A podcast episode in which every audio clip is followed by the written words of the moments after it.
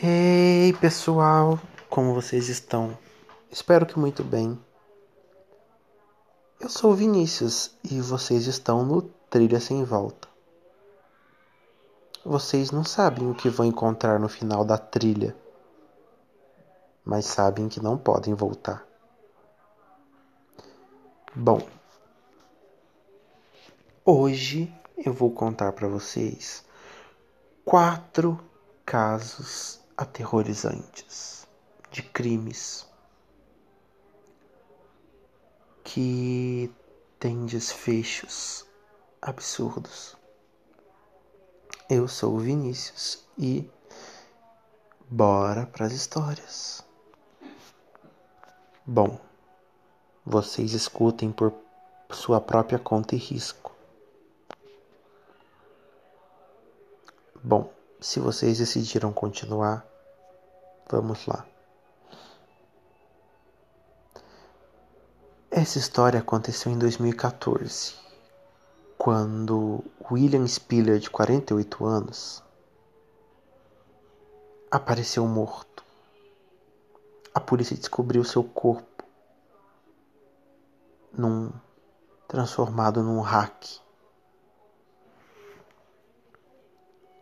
Mas quem poderia ter feito uma abominação dessa? A polícia investigou todos. Até que um vizinho viu uma água rosa escorrendo do teto do apartamento de cima. E avisou a polícia.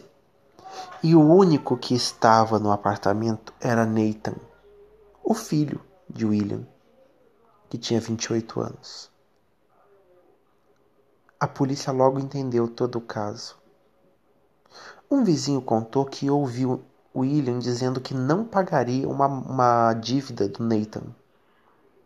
E Nathan então o matou com uma faca. E o que a polícia descobriu foi o mais estranho, o mais cruel. Nathan usou uma serra para desmembrar o corpo. E detalhe, ele conseguiu. As partes foram armazenadas metodicamente em caixas plásticas, que o patricida, patricida é quem mata o pai, usou como móvel para apoiar o aparelho de TV. Isso mesmo. O cara fez um hack do pai. E a polícia descobriu como que o Nathan conseguiu ficar tanto tempo impune ele usava o celular do pai dele para fingir que o pai estava vivo. Mas, quando ele foi limpar, não teve como esconder. Nathan foi preso e alegou insanidade, mas foi condenado à prisão perpétua por assassinato com crueldade. Antes do crime, Nathan cursava matemática na Universidade de Alberich mas os investigadores ficaram surpresos foi com o desmembramento em si. William era muito grande, pesava 158 quilos. Ou seja, o móvel consistente. O móvel era consistente. Era de carne humana maciça.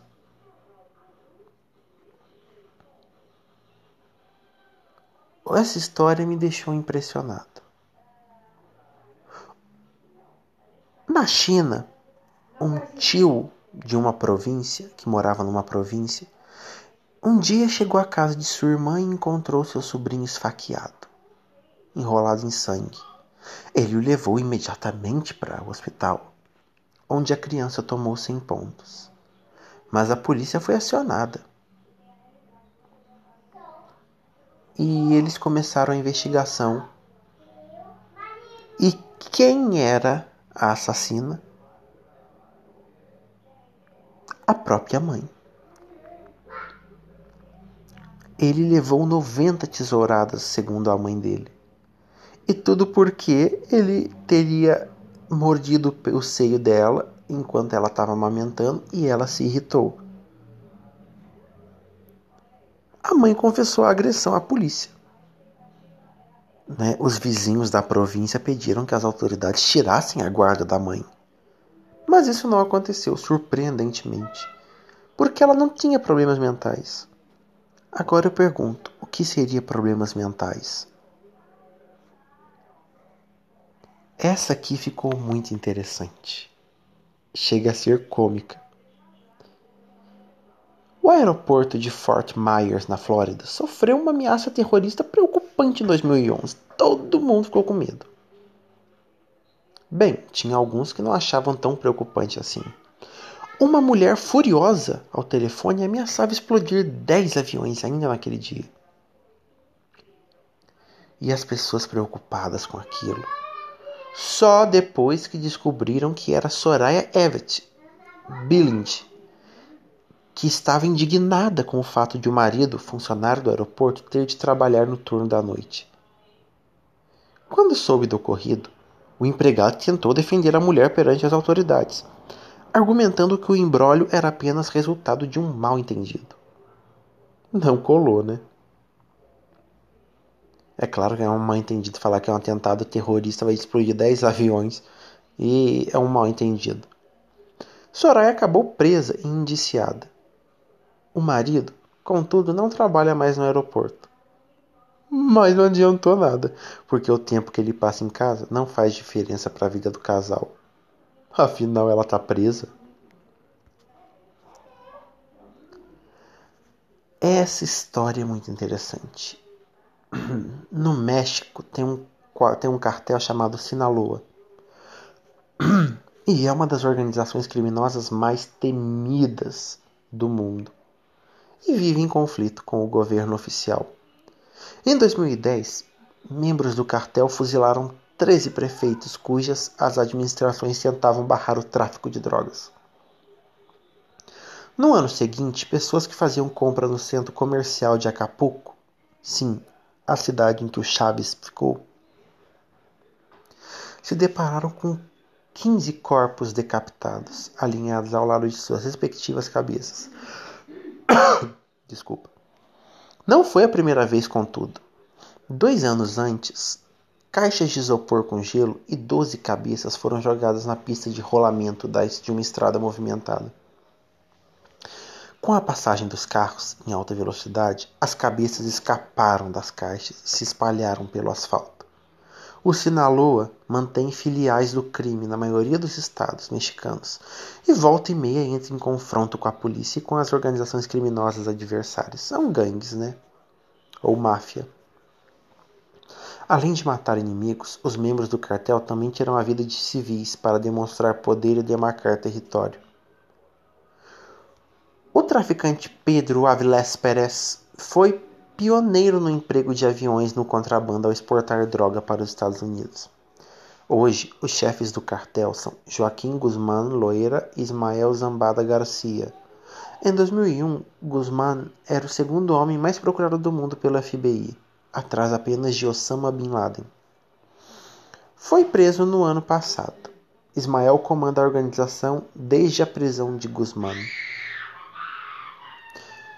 Uma história bônus. Em 2012, na cidadezinha inglesa de Stockport, os irmãos trintões Joseph e Anthony Jenkins passaram a noite numa balada em que puxaram conversa com John Gringan, um tipo boa praça de 33 anos. Ele era muito conhecido na boate por fazer amizades facilmente. O trio seguiu para o apartamento de um dos irmãos, para a segunda parte da farra: álcool, drogas, prostitutas. Antes fosse tudo isso juntos. Sem motivo aparente, ou confesso, o Jack bateram a cabeça de John com um martelo. Esfaquearam as suas pernas, atiraram em um de seus joelhos e por fim na cabeça.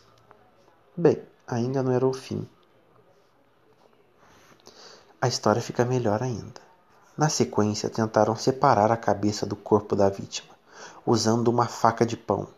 Como isso obviamente não deu certo, os dois usaram uma motosserra para a decapitação. Os irmãos transportaram a cabeça e o corpo da vítima em sacos de lixo até uma rua deserta nas redondezas e atearam fogo.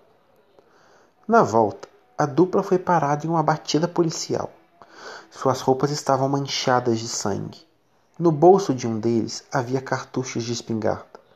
No apartamento, a polícia encontrou a serra elétrica ensopada de sangue e ainda ligada na tomada. Joseph e Anthony foram condenados à prisão perpétua. Dentre esses casos, qual chocou vocês? Na minha opinião, o pior caso foi o, o, caso mais idiota que eu vi e desnecessário foi o da mamãe, da mãe que matou o filho. É, é horrível pensar no que pode uma mãe fazer com um filho. Bom, gostaria muito de agradecer você que acompanhou, que teve coragem, mostrou que não é um tanga frouxa e dizer que hoje à noite tem um novo podcast também de terror. E eu reforço que os podcasts serão gravados segundas, quartas, sextas e domingos, sempre na parte da noite. Bom, esse foi o meu podcast hoje. Mas vocês têm coragem de cometer algum desses crimes? Se você tem, procure um médico urgente. Até a próxima.